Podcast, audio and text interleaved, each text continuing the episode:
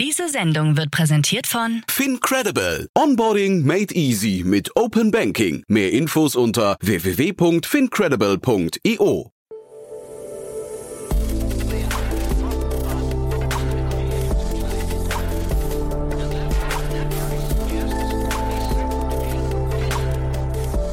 Startup Insider Daily.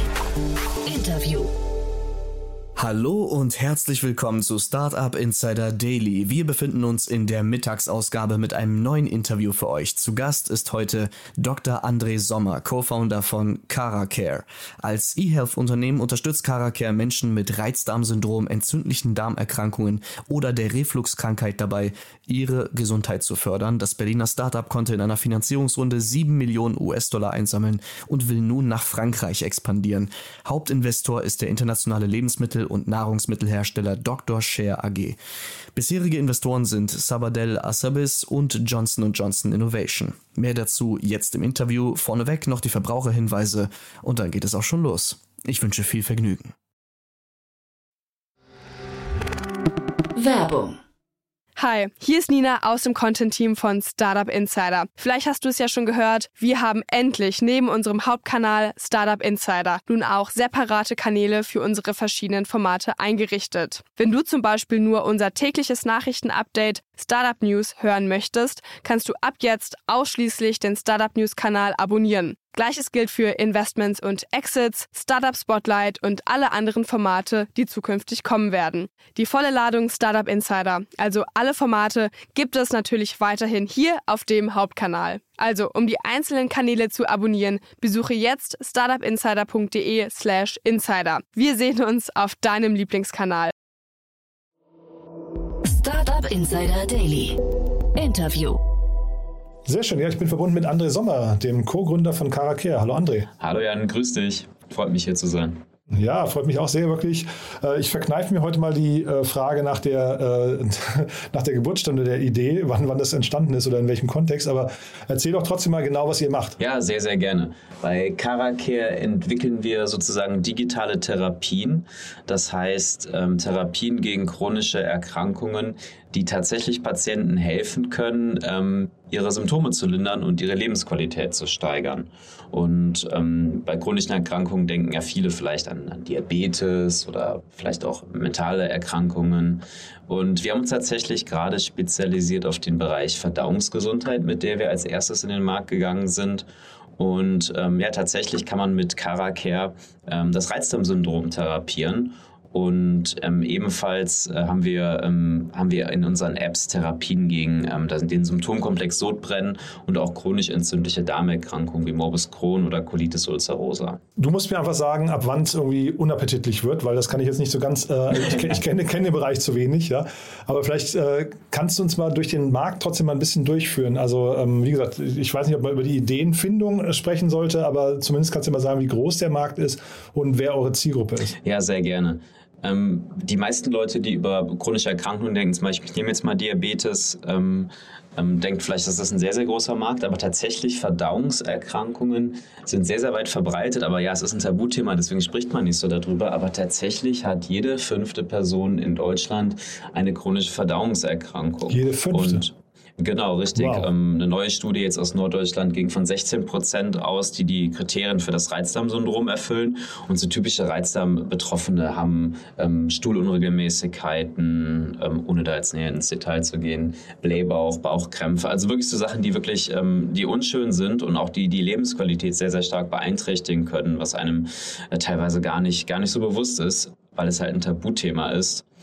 Und ähm, im, wenn du jetzt den Markt von der anderen Seite anguckst, was gibt es denn da für Therapiemöglichkeiten, dann ist es bei Verdauungserkrankungen so ähnlich wie, wie vielleicht bei anderen chronischen Erkrankungen auch. Das bedeutet, dass zum Beispiel in den medizinischen Leitlinien, die viele schlaue Ärzte und Ärztinnen entwerfen, dass da Therapievorschläge drin sind, die aber in der Realität gar nicht ankommen. Und ich gebe dir ein Beispiel dafür. Zum Beispiel beim Reizdarmsyndrom ist eine multimodale, also eine vielschichtige Therapie empfohlen. Die besteht aus einer Ernährungsumstellung, dem Befolgen einer bestimmten Diätform.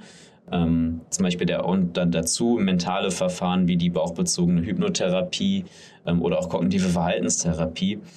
All die Dinge, die quasi, wenn du zum Hausarzt gehst, dir dein Arzt nicht, äh, nicht leisten kann und auch der Gastroenterologe nicht. Das heißt, es gibt sehr, sehr viele Leute, die fallen einfach so durchs System und brennen von Arzt zu Arzt und fühlen sich nirgendwo richtig aufgehoben. Und das ist ein perfekter Ansatz, wo eine digitale Therapie, die unterstützend ähm, wirkt, ähm, ihre ganze Kraft entfalten kann. Ich bin jetzt immer noch geschockt von diesem äh, jede fünfte Person. Ja, wollte ich noch mal ganz kurz nachfragen. Das ist aber im Lauf ihres Lebens. Das ist nicht quasi äh, zeitgleich. Also wir haben es jetzt nicht mit jedem fünften aktuell in diesem Moment zu tun, sondern im Lauf des Lebens hat äh, jeder fünfte, jede fünfte Person einen Reizdarm. Ähm, genau, das ist dann, das ist quasi dann die, meine ich, dass es tatsächlich, ähm, wie du es sagst, dass quasi jede fünfte Person ähm, im Laufe des Lebens einen Reiz Ja, ist immer noch groß genug. Jetzt sag mal eure Lösung. Also das finde ich halt doch sehr spannend. Also du sagtest gerade, digitale Lösungen können da ihre Kraft entfalten. Ähm, kann ich mir überhaupt nicht vorstellen. Musst du mich jetzt mal durchführen? Naja, du musst dir das so vorstellen, im, im, wie evaluiert man, ob eine Therapie erfolgreich ist? Und ähm, eine Therapie kann auch aus einer Tablette bestehen. Ne? Das heißt, man, man entwirft ein Medikament gegen irgendwas und dann sind die Ärzte erstmal skeptisch und wollen klinische Daten haben. Das heißt, man versucht eine Studie zu machen. Man guckt quasi, die Leute, die die Tablette nehmen, geht es denen besser und kann man das irgendwie ähm, objektiv darstellen. Und gerade jetzt beim Reizdarmsyndrom sind es halt Fragebögen. Also hier sind es, ist es ein Set an Fragen, die gestellt wird, womit sehr, sehr genau und vergleichbar evaluiert werden kann. Kann denn die Tablette, sage ich mal, die Symptome lindern und die Lebensqualität erhöhen? Wir machen das jetzt nur nicht in Tablettenform, sondern wir haben eine App, die therapeutische Kraft entfaltet. Und äh, Kraft in dem Sinne, indem sie zum Beispiel ähm, genau am, am, Anfang der Therapie genau guckt, was ist das für eine Person, ähm, worunter leidet die am meisten, welche Symptome stehen im Vordergrund, ist die Person jemand, äh, die vielleicht eher auf eine Ernährungskomponente in der Therapie anspricht oder vielleicht eher auf die äh, psychologische Komponente. Und dann gibt es da einen Algorithmus, der quasi ähm, für den Patienten entscheidet, welche Module am besten sind. Und da muss man sich das vorstellen, wie so ein bisschen Guided Self-Help. Ähm, ähm, ähm Education, quasi die Leute schrittweise durch eine Verhaltensänderung führen, wie beispielsweise bei einer Diät, quasi so ein bisschen wie man es von vielleicht so die Diät-Fitness-Apps kennt, aber doch, doch etwas medizinischer und natürlich auch viel regulierter. Mhm. Und es gibt auch eine passive Komponente. Das ist zum Beispiel die, die, die darmbezogene Hypnose. Das hört sich jetzt sehr esoterisch an, oder? Auf den ersten Blick ja. ist es aber nicht. Es ist tatsächlich mhm. Schulmedizin. Das funktioniert folgendermaßen. Das heißt, du, du, du hörst äh, über Audio hörst du quasi eine, eine Stimme, eine Hypnotherapeutin, die dir, ähm, die dir quasi eine ähm, die mit dir eine Trance bespricht, in der du dich ganz normal hinlegst, entspannst, so ein bisschen wie so eine Art Entspannungsverfahren. Aber was hier im Unterbewusstsein passiert ist, dass die Verbindung zwischen, zwischen dem, dem, dem, dem Zentralnervensystem, dem Gehirn und deinem Darmnervensystem so ein bisschen, so könnte man so sagen, reprogrammiert wird. Das heißt, dass sich quasi die, die ähm, ähm, dass, dass sich das Ganze entspannt und das kannst du völlig passiv machen, indem du einfach nur zuhörst und dich darauf einlässt. Gibt es auch sehr, sehr gute Studien drüber, deswegen ist es ähm, totale Schulmedizin. Ja, und apropos Studien, äh, ihr seid ja wahrscheinlich irgendwie unter Erfolgsdruck. Ne? Ihr müsst ja wahrscheinlich belegen können, dass das, was ihr da macht, auch sinnvoll ist, oder? Äh, absolut. Wir sind ja, ähm, wir sind ja auch im Verzeichnis der digitalen Gesundheitsanwendungen gelistet. Ähm, das bedeutet auch erstmal auf der wirtschaftlichen Seite, dass wir ähm, von jeder Ärztin in ganz Deutschland verschrieben werden können auf Rezept. Also quasi da, wo normalerweise deine Tabletten ähm, aufgeschrieben werden, steht jetzt Caracare drauf. Und ähm, dementsprechend ist es natürlich besonders wichtig, dass äh, wir auch die gleichen äh, Wirksamkeitsnachweise erbringen können, wie das bei traditionellen Arzneimitteln der Fall ist. Und deswegen ähm, haben wir erstmal ähm, eine Vorstudie eingereicht, um dort gelistet zu werden, wie viele andere dieser äh, Digas auch. Und gerade läuft auch eine, eine klinisch randomisiert kontrollierte Studie äh, mit, einer, mit einer echten Vergleichsgruppe dann. Und sag mal, die, die Ärzte, wenn du sagst, die könnten euch jetzt verschreiben, wie oft tun die das? einige, einige, wir haben ähm, im Januar haben wir angefangen ähm, und es entwickelt sich von Monat zu Monat sehr, sehr gut. Ähm, das heißt, ähm, durchschnittlich im Monat über, über zweistellige Wachstumsraten in Prozenten. Pro Monat, ja, toll. Dennoch, ähm, wenn, wenn du überlegst, wie viele Patienten, wir hatten es ja Anfang besprochen, oder wie viele Ärzte es, es in Deutschland gibt, dann kratzen wir natürlich an absoluten Zahlen gesehen noch total an der Oberfläche. Das mhm. heißt, es gibt eine gewisse Gruppe von, von, von Ärzten, die schon davon gehört hat und ähm, dem Ganzen auch positiv gegenüber eingestellt ist. Aber hier ist es natürlich unser Ziel, dass wir wirklich die, die breite Masse an Medizinern informieren können und dementsprechend auch schulen können, was es mit diesen neuen Anwendungen auf sich hat. Und da muss noch eine Menge Arbeit reinfließen. Mhm. Ja, das ist ja ein bisschen, wenn ich es richtig verstehe, so ein bisschen wie ein Medikament, was ihr auf den Markt bringt. Ne? Jetzt müsst ihr quasi den, den Arzt davon überzeugen, das anzuwenden. Oder könnt ihr auch den anderen Weg gehen? Könnt ihr auch sagen, ihr macht, ich sage jetzt mal, mal Fernseh- oder Out-of-Home-Werbung und sorgt für Nachfrage beim Arzt? Nee, das geht eigentlich nicht, ne? Ähm, du sprichst was sehr Interessantes an. So bei traditionellen verschreibungspflichtigen Arzneimitteln siehst du ja keine Werbung draußen, irgendwie Fernsehwerbung. Lassen sie sich jetzt dieses und jenes verschreiben. Genau. Ähm, die Digas haben eine Sonderrolle. Wir, wir sind hier ein Medizinprodukt, haben hier so wie so einen Heilmittelstatus und ähm, das kannst du tatsächlich auch gegenüber Konsumenten bewerben. Das heißt, wir können auch, ähm, könnten theoretisch Fernsehwerbung damit machen und könnten auch sagen, ähm, wenn Sie an dieser Erkrankung leiden, dann können Sie sich von Ihrem Arzt ähm, ein Rezept ausstellen lassen. Also das kann man auch, ähm, man kann auch beide, auf beiden Seiten Education betreiben, ähm, was es mit, die, mit Caracare auf sich hat. Ja, spannend.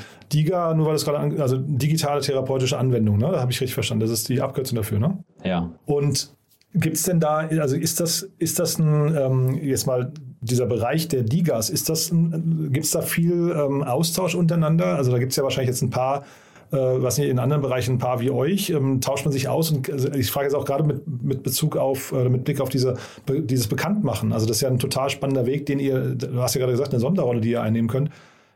Gibt es da Austausch oder ist man da im Konkurrenzkampf? Du hast ja gerade vorhin gesagt, können wir auch gleich noch drüber sprechen, dass ihr ja quasi jetzt erstmal mit dem ersten Produkt, mit, der, mit dem ersten Bereich gestartet seid, ne? Ja, ganz genau. Also gerade gibt es da sehr, sehr viel Austausch in der Szene. Ähm, zum Beispiel gibt es auch einen ganzen Verband dafür. Ähm, wir sind ja. jetzt im, im, Spitzenverband Digitale Gesundheitsversorgung und ähm, dann kümmern wir uns gemeinsam darum, zum Beispiel ähm, auf bestimmte Anforderungskataloge zu reagieren oder in dem Austausch mit den, zum Beispiel mit dem Bundesinstitut für Arzneimittel und Medizinprodukte zu treten oder dem äh, oder anderen Instituten, die für Sicherheitszertifizierungen zuständig sind. Und hier steht eher der quasi die gemeinsame Vorreiterrolle im Vordergrund als, als der Konkurrenzgedanke, den man mhm. vielleicht auch manchmal bei anderen Startups, die, die sehr heiß miteinander konkurrieren, findet. Mhm. Und dann vielleicht nochmal trotzdem zu eurer Entwicklung jetzt. Du hast vorhin gesagt, ähm, ihr fangt jetzt mit dem Bereich an. Das klang aber schon so durch, als wird daraus vielleicht eine Markenfamilie, ne? Ja, das, das ist immer die, die Überlegung. Und ähm, wir haben ja jetzt im Verdauungsbereich quasi drei Medizinprodukte und drei Indikationsbereiche, die wir abdecken können.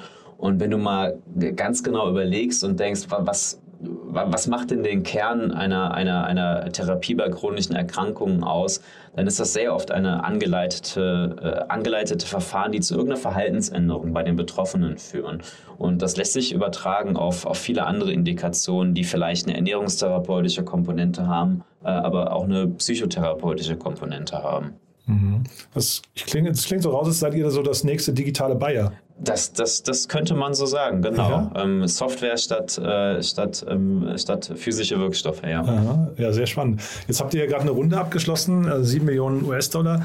Äh, das ist nicht eure erste Runde, ne? Da, ihr, hattet, ihr hattet schon andere Investoren äh, vorher an Bord. Das ist eine, eine spannende Runde, habe ich so noch nie gesehen. Genau, wir ähm, wir haben tatsächlich aus verschiedensten Bereichen Investoren an Bord. Da gibt es zum einen einen spanischen VC, der sich, äh, Asabis Partners, die haben sich sehr auf ähm, digitale Medizin, aber auch Biotech spezialisiert und sehen dann und sehen aber auch, dass das Ganze nicht, nicht scharf getrennt ist und das sieht man sehr, sehr wenig. Also es gibt viele VCs, die machen nur Tech oder nur Biotech und ähm, die Verschmelzung dieser Welten macht halt Asabis Partners haben aber jetzt auch noch ähm, einen, einen Venture-Arm eines Pharmakonzerns drin, äh, Johnson Johnson Innovation. Ähm, des gleichnamigen Pharmakonzerns mhm. und ähm, jetzt neuerdings auch ähm, Dr. Share, das ist ein ähm, traditionelles Familienunternehmen, die äh, Therapien bei Zöliakie anbieten. Und wenn ich sage Therapien, dann tatsächlich Lebensmittel. Denn bei Zöliakie, also der Glutenintoleranz, ähm, ist das das wichtigste Mittel, ähm, sich glutenfrei zu ernähren. Und ähm, Dr. Scher ähm, ist halt Vorreiter auf diesem Gebiet und, und Weltmarktführer. Und sind das schon Strategen für euch? Ähm, du, durchaus. Also man kann natürlich durchaus gucken, jemand, der, der Reizdarm hat, soll sich zumindest zum Beispiel auch bei unserer Diät, die durchgeführt werden muss, eine Zeit lang glutenfrei ernähren. Aha, okay. Und ähm, es bietet sich natürlich an, ähm, mit einem Hersteller auch von glutenfreien Produkten zu kooperieren, der dann mhm. vielleicht die Sichtweise aus der, aus der, aus der traditionellen Welt mitbringt. Aber es ist jetzt nicht zwangsläufig schon euer Exit-Kanal? Nein, nein, nein, ja. absolut nicht. Ja. Wie geht es jetzt weiter bei euch? Also wie weit kommt ihr mit dem Kapital und ähm, was sind denn jetzt so die Herausforderungen? Also ich, ich, ich höre schon raus, dass das Thema Marke für euch, also das, das Produkt scheint da zu sein. Ne? Du sagst, ihr wächst auch ganz gut, das heißt, die Akzeptanz ist irgendwie auch gegeben. Ähm, aber wahrscheinlich Marke ist so der, der Hauptfokus erstmal, oder? Ja, ich glaube, die, das Unternehmen hat jetzt eine, eine, eine, etwas andere Phase angenommen. Also in der Phase, wo wir nicht nur uns hauptsächlich um das Produkt kümmern, mhm. sondern auch wirklich das ganze Thema Marketing, Sales in, in beide Richtungen gegenüber ähm, quasi HCPs, also Ärzten und Fachkreisen vorantreiben zu müssen, als auch gegenüber Patienten. Das braucht einfach Kapital. Das heißt, da muss man nochmal ähm, noch investieren und ähm, auch das Produktteam vergrößern. Und wie lange reicht das Geld ja immer, immer bis zur nächsten Runde? also ähm, vor der Runde ist, ist, ist, also nach der Runde ist meistens auch vor der Runde. Das heißt, mhm. um dann zum Beispiel auch die nächsten Schritte zu machen, vielleicht auch den Schritt in die USA, wo wir auch schon eine starke Nutzerbasis haben, zu gehen, ähm, braucht es dann, braucht es dann auch, auch, auch wieder Kapital in, in absehbarer Zeit. Und ist es denn für so ein Thema schwierig, Kapital zu bekommen? Also jetzt, wie gesagt, ich kannte die ganzen Investoren nicht. Also Johnson Johnson kenne ich natürlich vom Namen her, aber äh, habe ich hier in der Runde auch noch nie gesehen. Ähm, hat das damit zu tun, dass es schwierig ist, da Kapital, oder habt ihr euch bewusst für diese Investoren entschieden? Ähm, da haben wir uns bewusst für entschieden, ähm, aus mehreren Gründen. Bei, zum Beispiel bei Asabis Partners war es klar, klarer Fokus auf Digital Health. Äh, bei Johnson Johnson ähm, äh, machen sehr, sehr viel Biotech, aber hatten hier auch gesehen, dass, das, ähm, dass die digitale Komponente durchaus ein, ein Blick in die Zukunft ist. Und ähm, bei Dr. Scher hat es einfach auch sehr, sehr gut gepasst als Familienunternehmen. Mhm. Äh, ob es schwierig ist, Geld zu bekommen, du siehst, wenn du auch auf den, den Markt blickst, bei, bei vielleicht anderen Herstellern digitaler Gesundheitsanwendungen, ähm, drehen gerade alle Runden in, in ähnlicher Größe. Das heißt, es ist Kapital da. Vielleicht jetzt gerade zu dem jetzigen Zeitpunkt muss man einfach gucken, wie sich, wie sich die nächsten Monate entwickeln, was Venture Capital angeht. Aber durchaus ähm, sehen wir jetzt auch insbesondere ähm, insbesondere dadurch bestärkt, dass quasi Digas weiterhin Bestand haben und fester Teil des Gesundheitssystems werden, dauerhaft aufgenommen werden, dauerhaft Preise abrufen können, dass das definitiv ein, sicherer und äh, guter Business Case ist und ähm, deswegen glauben wir, dass wir da auch, ähm, dass wir da auch keine Probleme bekommen. Mhm. Ich habe mich gerade gefragt, solche Digas, wie groß ist denn das Risiko eigentlich? Also ähm, nehmen wir jetzt mal so den Vergleich mit den normalen Pharma- oder ähm, Biotech-Unternehmen, die haben ja, also da können die Studien da, wenn, wenn eine Studie nicht akkurat ist oder, oder was nicht, irgendwas übersehen wurde, das kann ja richtig zu Schäden führen. Das ist bei euch überhaupt nicht der Fall. Ne? Ihr seid relativ ähm, risikoarm unterwegs. Ne? Ich bin ja selber auch Mediziner und ich würde sagen, das ist sehr risikoarm. Ähm, das heißt, durch, durch eine Ernährungsumstellung kann, kann, kann nicht sehr, sehr viel passieren. Klar, mhm. wenn du das auf dauerhaft machst oder dich irgendwie sehr, sehr einseitig ernährst, ähm, dann kann das zu Schäden führen. Oder ähm, der, der Punkt ist, wir klopfen auch alle Kontraindikationen ab. Das heißt, hier sind Medizinprodukte, die haben gewisse Risikomechanismen. Das heißt, jemand, der vielleicht unter einer psychischen Erkrankung leidet, zum Beispiel einer Schizophrenie oder so, kann dann auch bestimmte Sachen wie die, wie die Darmunterstützung gestützte Hypnose gar nicht machen. Das heißt, wir haben hier schon einige Sicherheitsmechanismen, die vielleicht in manchen Fällen sogar genauer sind, als, als, als wenn man einen echten, einen echten Arzt oder Ärztin sieht. Mhm. Und so von der sag mal, von der Zielvision, wie groß kann sowas werden? Ich finde jetzt mal, also vielleicht können wir mal den Vergleich mit BioNTech mal anstellen. Da fand ich ja sehr spannend. Die haben ja irgendwann gesagt, sie, sie wollen eine Plattform eigentlich sein. Ne? Ähm, ist das ein Weg, den ihr auch euch vorstellen könntet oder, oder entwickelt ihr einfach dann, also was heißt einfach, ne? aber entwickelt ihr dann quasi einfach sequenziell dann Produkte nacheinander? Ja, das denkst du ja immer als Plattform. Das heißt, du guckst dir an, welche Komponenten braucht man für eine gute digitale Therapie und ähm, baust es dann als Plattform möglichst so auf, dass man möglichst am Ende jedem Menschen individualisiert mhm. ähm, das, das Beste zukommen lassen kannst und getrennt ist das dann immer nur noch im, im, in der Appearance quasi, wie, je nachdem, um welche Erkrankung es sich handelt. Aber dahinter steht immer eine, eine Plattform, die auf Basis der, der Daten, die wir haben, auf Basis der, der Therapiefortschritte, die wir schon gemessen haben, halt Produkte herausbringen kann. Wie groß kann das werden? Also allein von der Marktgröße, da, da, da gibt es praktisch keine, keine, keine Grenzen. Also mhm. Äh, wir haben jetzt noch nicht über Preise gesprochen. Ne? Ähm, ja. Also ich habe gesehen, es, man kann sich, glaube ich, auf das auch auf Rezept holen, habe ich äh, auf eurer Webseite so verstanden. Ne? Aber ähm, wenn nicht, also auf Rezept heißt, es ist für den Nutzer kostenlos, ne? Das ist korrekt. Ähm, das ist für alle Kassenpatienten, als aber auch für ich glaube, alle Privatpatienten, ich, möchte mich nicht so weit aus dem Fenster nehmen, also soweit ich weiß, zahlen auch alle privaten Kassen mittlerweile Gigas. Mhm. Musste man halt als Patient, geht man wie als normaler Privatpatient in Vorleistung und kriegt das dann von seiner Kasse zurück. Mhm. Okay, das heißt, wir müssen eigentlich über Kosten gar nicht reden. Oder, ähm, oder gibt's, gibt's, also ist der Preispunkt hinterher an irgendeiner Stelle relevant? Könntet ihr dafür jetzt verlangen, was ihr wolltet? Ähm, sagen wir so, die Gesetzgebung sieht vor, dass wir als Hersteller im ersten Jahr äh, der Aufnahme den Preis ähm, selber setzen können. Und natürlich stellt man Berechnungen an und ähm, man kann den Preis nicht einfach nach Gutdünken setzen. Das heißt, wir gucken schon, ähm, was, was eine, eine faire Bezahlung ähm, für diese Therapie ist, mhm. ähm, an verschiedenen Parametern, die man vielleicht auch bei einer Preisfindung von, von anderen Therapien, die am Ende von Kassen bezahlt werden, ähm, erhält. Und dies wird dann ähm, nach einem Jahr mit den, mit den Krankenkassen verhandelt. Und, ähm, ah, ist das so, ja?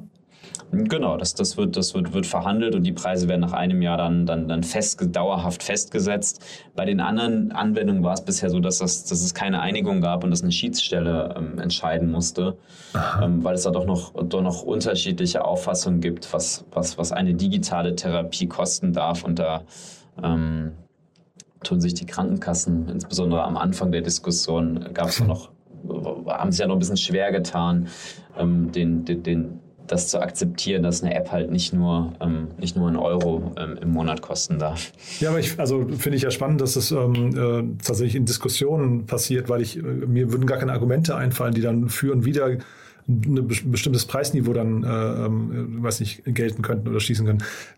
Kannst du da mal so ein, zwei Argumente nennen? Ist, sind das hinterher die Vergleichswerte?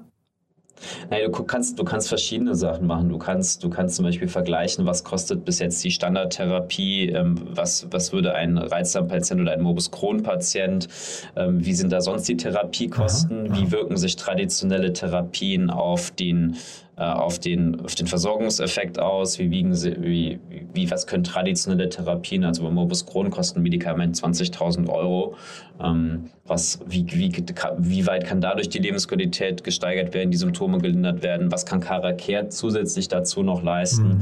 also da kannst du dir Anhaltspunkte schaffen, äh, wie, ähm, weil wir sind ja eigentlich nichts anderes als eine Therapie und äh, messen uns dann natürlich auch an, an, an, an Therapien wie Arzneimitteln oder Psychotherapie.